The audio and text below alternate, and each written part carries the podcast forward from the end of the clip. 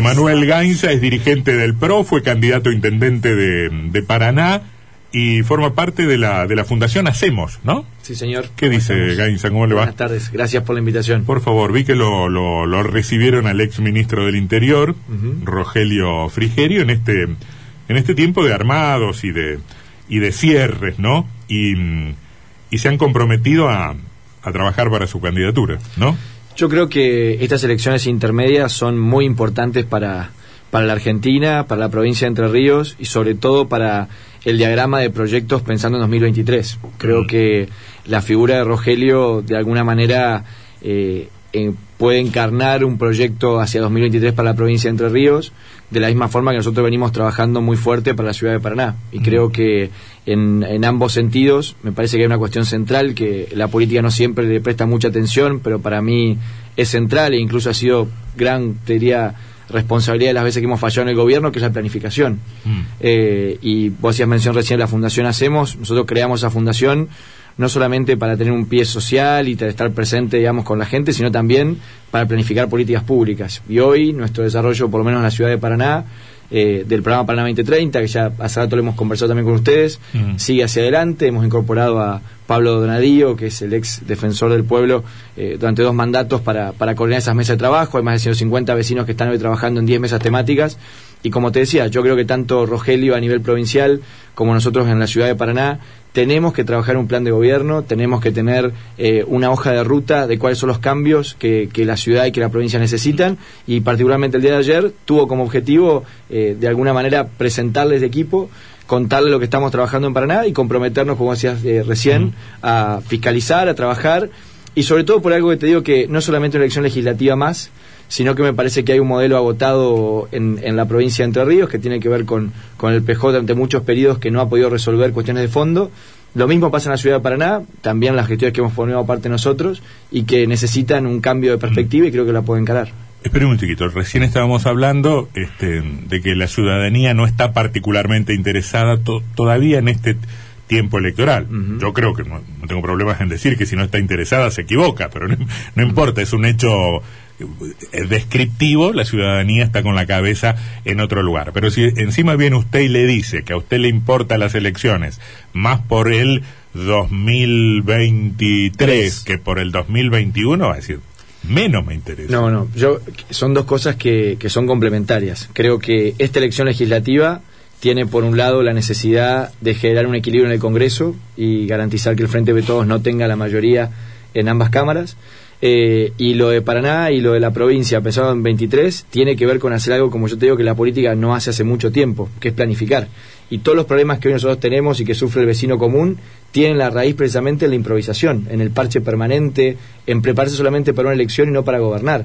Eh, y a mí me parece que tenemos que aprovechar este tiempo y hacer las cosas de manera responsable eh, y lleva tiempo planificar. O sea, hoy la ciudad de Paraná hay un montón de temas para poder charlar, ¿no? Pero digo, eh, el corte de agua, lo que pasa con el transporte de colectivos, eh, son problemas que hace décadas tiene la ciudad de Paraná y que si uno no tiene una lógica de planificación seria, con diagnóstico, con una hoja de ruta, con pasos intermedios, incluso viendo un poquito medio largo plazo, los problemas se van a seguir repitiendo todo el tiempo. Entonces, mi, mi, conversación con Frigerio tiene que ver con lo mismo, digo, esta elección legislativa, obviamente, tenemos que ganarla, la oposición tiene que ganarla para equilibrar el Congreso. Pero tenemos que tener un proyecto que sea transformador hacia el futuro. Y no vamos a transformar la provincia ni la ciudad de Paraná ganando la elección legislativa. De hecho, ya nos ha pasado varias veces a la oposición. Lo que falta es ver cómo convocamos a los entrerrianos, cómo convocamos a los vecinos de Paraná a tener un proyecto serio. Y esto es lo que yo quiero discutir y es lo que estoy trabajando hace un año y medio ya, incluso con pandemia, eh, de tratar de convocar gente que sepa sobre determinadas cosas y tomarse el tiempo que necesitan, que es mucho, mm. para buscar soluciones de fondo a problemas que siempre se repiten. Mm. Recién decíamos nosotros que en el acuerdo o en la reunión al menos de ayer con Frigerio se habló de fiscalización. ¿Son importantes los fiscales? ¿Tienen ustedes fiscales en la ciudad de Paraná para una elección? ¿Cuántos se necesitan? Mira, eh, lamentablemente los fiscales siguen siendo importantes porque no se avanza con la boleta única.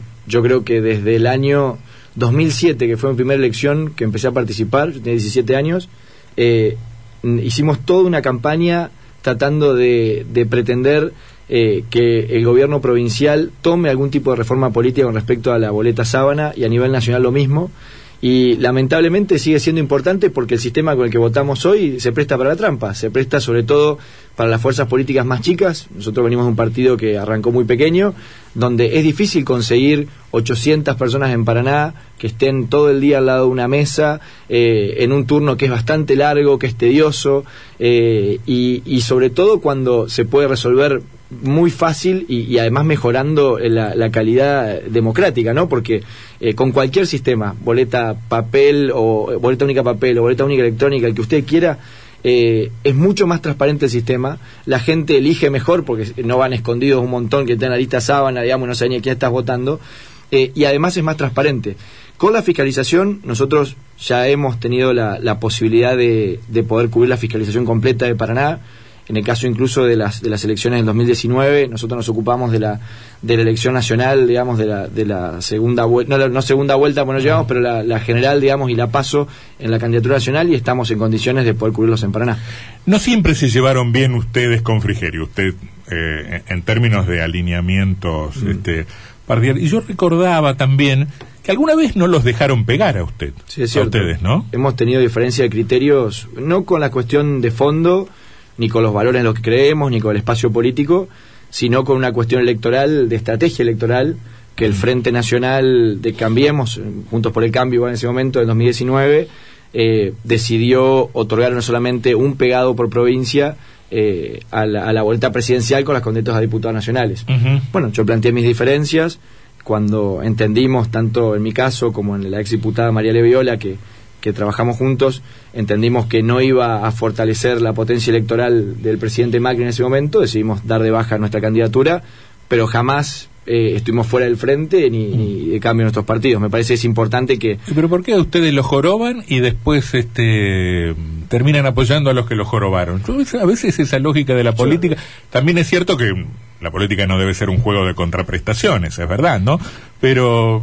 Digo... Primero no son cuestiones personales creo que eso es muy importante. Yo siempre con Rogelio me, he tenido una relación muy, muy buena eh, durante mucho tiempo. Eh, trabajo con él hace años. Este, fue una diferencia de criterio político y es entendible porque eh, una decisión nacional este, no solamente atacó al distrito, pero bueno, eh, a mí me parece que lo que es importante es que la política pueda buscar, como yo te digo, cuestiones que son de fondo. Eh, y las cuestiones electorales, eh, la, política tiene muchos sistemas, muchos intereses, muchas eh, formas de, de, ver y de analizar la realidad electoral, y en ese momento tuvimos diferencias electorales, pero no de fondo. Y hoy estamos todos en, en la misma línea de tratar de construir, como yo te digo, un equilibrio en el Congreso en esta elección intermedia y en 2023 un proyecto provincial y un proyecto local.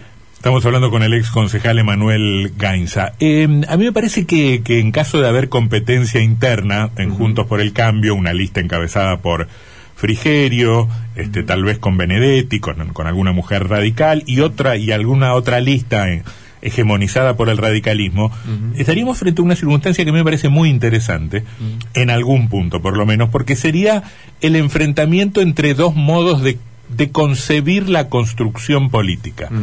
Eh, yo creo que, el, que el PRO expresa una mirada más gerencial, más mediática, más vinculadas a las redes sociales, y el radicalismo, por lo menos en la historia y en la tradición, un desarrollo más vinculado con el territorio, sobre todo en una provincia como Entre Ríos, con, mm. con, con, la población repartida de manera más o menos equilibrada. Y a mí me parece muy interesante eh, porque a mí me gusta la política territorial y en ese sentido casi le debería confesar que me gustaría que le fuera bien a quienes apuestan a la política territorial. No le pido una opinión sobre el punto, le pido que me diga por qué cree que ese modelo de política de Frigerio es mejor electoralmente que un modelo de política territorial. Primero creo que eh, ninguna de las dos descripciones son absolutas, digamos. Creo que el caso, por ejemplo, nosotros, la construcción nuestra en Paraná, más allá de que nosotros obviamente utilizamos redes sociales y creemos en las nuevas tecnologías, eh, nuestra construcción es bastante territorial, le diría, y hace mucho tiempo que venimos eh, en, emparentados con la descripción, si querés, que, usaste al principio para definir la UCR, digamos, ¿no? Mm. Eh, y también sí creo, y estoy convencido de que hay hoy una, un fenómeno en la política mundial, no solamente en lo local, donde es cierto que la necesidad de conocimiento de los candidatos es un factor elemental para que la gente los quiera votar. Eh, y nuestra estrategia hoy está vinculada a ver cómo somos más competitivos para poder llevar nuestras ideas, nuestras propuestas a los gobiernos. Entonces, creo que hay un mix entre eh, la política tradicional territorial con el aprovechar las nuevas tecnologías la parte mediática es muy importante y creo no que una sea superior a la otra, sino que jugar equilibrio y utilizar todas las herramientas para poder potenciarse. Yo, creo que, que, su caso es, en algún punto excepcional. Soy una, una, rara avis en el PRO. Claro, yo creo que tiene un desarrollo territorial este que, que no sé si existe, dígamelo usted, eh, tal vez usted no me lo diga por modestia, pero yo no sé si existen tantas construcciones, pero saquemos el caso de Paraná. Yo, yo me pregunto, ¿Cuántos militantes habrá en Santa Ana del PRO? Mm. ¿O cuántos en Caseros en Uruguay? ¿O cuántos en mi pueblo Curtiembre? Digo, ¿y aún así se puede ganar una elección? Mm. Obviamente se puede una elección, sí, sí, sí. Se puede una elección, primero porque la gente ya no vota por estructuras políticas. Eh, en segundo lugar, porque hoy hay una lógica de gobiernos de coalición y no de partidos. Y eso también, yo te diría que las descripciones que vos hiciste, tanto la UCR como la del PRO, cuando uno las pone en conjunto en Juntos por el Cambio o en el Frente de Cambiemos o electoralmente cuando nos sumamos esa suma de las partes, es superadora, digamos, ¿no? Y creo que cada uno puede complementarse muy bien. Eh, y yo creo que nuestro objetivo tiene que ser llegar al gobierno para poder transformar. Y ahí tenemos que ser eh, una lógica de construcción lo más competitiva posible. Entonces, yo celebro que haya paso en el espacio. Eh, yo siempre estuve a favor de, de, que la gente elija a sus candidatos. De hecho, ese comentario que decíamos recién del pegado o no pegado, eh, yo enfrenté a Barisco siendo concejal con 32 años, sabiendo que era una elección muy difícil, eh, y sin embargo sacamos el 38% de la paso y nos permitió tener representación. Entonces, eh, los procesos van de menos a más, lleva tiempo la construcción territorial, pero no creo que sea excluyente para que los proyectos políticos no sean exitosos. Yo quizás, creo que, quizás la diferencia entre un espacio y otro, un sector y otro dentro Juntos por el Cambio, tiene que ver con la organicidad partidaria, quizá, en la UCR más tradicional y en el PRO más nueva. Hubo una elección interna. Más pragmáticos, Sí, no tienen una tradición partidaria tampoco. Pero digo, ¿cuántos consensos partidarios, no, está debates? Es cierto, pero por ejemplo, ustedes tienen, eh, ¿cuántos intendentes son del PRO hoy? Teníamos a Hein, eh, en su eh, momento. Está Vaso y está Gualeguay y está Gualeguay, por el fallecimiento de Bogdan, la, intendenta es, de, pro. y también tenemos el caso de Ezequiel Donda en San Benito. Claro. Bueno, eh, a eso también me refiero en cuanto a desarrollo territorial, ¿no? Eh, eh, que también lo que lo que incluye también poder institucional, número de concejales. Y es tiempo, y es tiempo también de desarrollo, porque nuestro partido sigue siendo nuevo en la perspectiva tradicional de la Argentina. Lo que sí me parece que no se puede negar es que eh, ha encontrado por lo menos lograr transmitir un mensaje positivo, no solamente para llevar a Macri a la presidencia, sino también para ser hoy, te diría, una parte central de la oposición. Yo estoy convencido que el futuro, digamos, de la provincia de Paraná está y el país eh, vinculado a las coaliciones. Y nosotros tenemos que que aprender a trabajar juntos, digamos, ¿no? Porque en, en, la discusión de los problemas que tiene la gente estamos de acuerdo en todas las cuestiones, digamos. Creo que cuando uno habla con alguien de la coalición cívica, cuando alguien con, alguien de la UCR o alguien de PRO, yo creo que la, visión de la Argentina que tenemos común es muy parecida. Entonces, eh, si hay diferencias electorales, se discuten las pasos, se acomodan los candidatos y se llega a la elección. Pero me parece que lo que es central es no dejar de discutir, digamos, por qué estamos acá, por qué hacemos política, qué queremos representar, cuáles son los problemas de la gente que tiene hoy. Vos decías, la gente está muy lejos del electoral. Por supuesto está lejos del electoral. No tiene laburo, no puede trabajar, la pandemia eh, ha arrasado con muchísimas situaciones, los pibes no van a la escuela, eh, los jardines estaban cerrados hace mucho tiempo. Digo, yo no, tengo, no tengo, nosotros lo decíamos un poco al comenzar el programa, yo no tengo la menor idea cómo va a cómo va a procesar todos esos elementos la ciudadanía mm. en la primera elección post pandemia, ¿no? ¿Cómo va a procesar todos estos elementos en este tiempo extraordinario?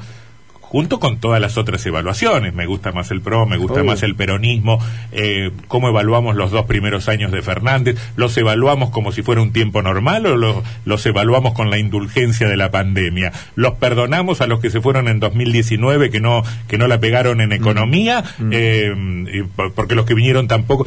No tengo la menor idea cómo, cómo va a ser mm. la reacción de la, de la sociedad. Creo que para todos es un proceso nuevo, ¿no? Eh, lo que yo sí estoy convencido, estoy seguro es que eh, la agenda de la política tiene que volver a estar los problemas de la gente. Eh, y no lo digo como un eslogan, digo realmente, o sea, cuando vos ves lo que discute la política eh, y te das cuenta que no tiene nada que ver con lo que le pasa a la ciudadanía todos los días, hoy, de nuevo, no tenemos colectivos, cortes de agua, tenemos problemas con, el sistema escolar, recién ahora está volviendo la presencialidad durante mucho tiempo en, en, muchas actividades económicas, hay gente que todavía no puede laburar.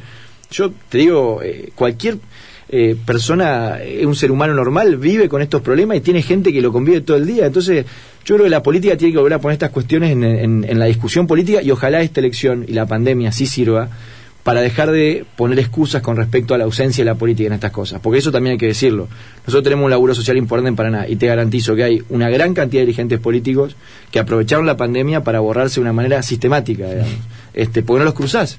Eh, y no importa de qué partidos, eh, digo propios y ajenos. Eh, y me parece que los momentos de crisis como los que estamos pasando necesitan que los que dicen que tenemos vocación de servicio estemos en la calle, digamos, por lo menos, no te digo solucionar todas las cosas, pero por lo menos la predisposición de no esconderse. Sí, que te vean, claro. De no esconderse. Y vos le preguntas a la gente, dame cinco nombres de concejales, cinco nombres de diputados provinciales, que hay 34, digamos, y no sé si te pueden decir a quiénes se cruzaron durante la pandemia un año y medio, digamos. Nada, son cuestiones que me parece que la ciudadanía puede en esta elección marcar a favor o en contra. Emanuel, sé que en este momento van a evitar toda proclamación en cuanto a nombres y, demás definiciones, pero sí se están discutiendo cierre de listas, eh, cómo son los armados electorales y demás. ¿Van a cambiar el nombre? Hoy hablaba con un dirigente que me decía, del sector de Mario Moine, nosotros pedimos que se llame el espacio Juntos por Entre Ríos, para sumarnos en, el espacio de Frigerio, o en el que gane de los dos, eh, no, no tenemos predilección por, por alguno, pero pedimos eso formalmente a Frigerio, que se cambien Juntos por Entre Ríos. ¿Es posible eso? Es posible siempre y cuando esté dentro de una estrategia nacional o no vaya en contra de la estrategia nacional de esta campaña.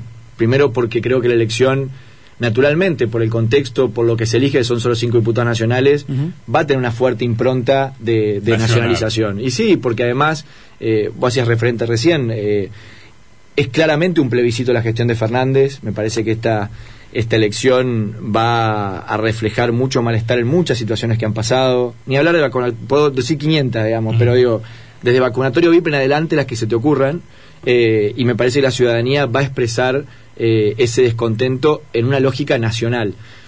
El nombre es parecido igual, Juntos por Entre Ríos o no, lo que yo creo que tiene que estar por encima también es decir, bueno, estos son los 10 puntos que tenemos que estar de acuerdo para ver eh, por qué hacemos un frente, digamos, más que qué nombre le vamos a poner para la boleta. ¿Pero crees valioso sumar ese espacio, por ejemplo? yo creo que hay que sumar a todos los espacios que no se sientan representados en el kirchnerismo para tratar de garantizar, como te digo, bajo determinadas pautas, bajo ciertas líneas, digamos, bajo ciertos compromisos, digamos, de saber para qué esos legisladores que no van a votar determinadas cosas y que sí van a votar otras, para, para tratar de tener una, una potencia electoral cada vez mayor, digamos. Yo realmente creo que eh, necesitamos garantizar que no haya mayoría de kirchnerismo en la Cámara de Diputados, digamos. O sea, me parece una cuestión, te diría, hasta necesidad republicana, si lo querés poner en algún término, ¿no? Y esta elección eh, permite, por solamente elegir diputados nacionales, también tiene una flexibilidad mayor de cómo sumar frente, ¿no? Digo, por ejemplo, tenemos 10 puntos nacionales, bueno, si nos ponemos con esos 10 puntos, a lo mejor tenemos menos discusión de concejales, diputados, intendentes, que son siempre una traba a los candidatos para, para tener acuerdos electorales. Yo creo que esta elección va a ser eh, muy importante para, para la Argentina, creo que el malestar, como yo te digo, de la gente se va a expresar y ahí nuestra definición tiene que ser cómo representamos una lista eh, que pueda de alguna manera no solamente castigar al gobierno en términos negativos, sino también proponer algo por encima, digamos, ¿no? O sea, decir, bueno, eh, ya sé que te quiero votar porque vas a poner equilibrio en el Congreso, pero además de eso, ¿qué vas a hacer, digamos? O sea, ¿qué vamos a hacer con Entre Ríos, digamos, que, que sigue sin despegar, que sigue siendo cada vez más pobre en términos de inversión? Este, eh, nuestra provincia, yo no, no toco mucho ese tema porque no es, no es mi órbita de trabajo, ¿no? Pero eh, claramente en cualquier estudio vos te das cuenta la diferencia que tenemos con Santa Fe y Córdoba en cualquier indicador. Eh, los niveles de pobreza, con lo que ha crecido la, pobreza en Entre Ríos, es tremendo. En, Paraná en particular, en 15 años se triplicó. Entonces digo, bueno, eh, los legisladores nacionales, no, solamente para escribir al Congreso, sino, bueno, ¿qué van a hacer? ¿Qué proyectos tienen? Dos proyectos por eje, no estoy pidiendo que sea, viste, la, suma teológica, diría Godo, pero dos proyectos por eje que le permite a la ciudadanía decir, bueno, además de escribir en el Congreso, qué par de ideas vas a impulsar desde, desde lo legislativo. Me parece que es interesante, es una elección que, que va a ser importante y sobre todo para nosotros, como te digo, que no solamente esté planteada en el 2021, sino que haya atrás un proyecto para el 2023. Emanuel Gainza, gracias por haber estado acá. ¿eh? Gracias a ustedes por la invitación, ¿eh? siempre un gusto.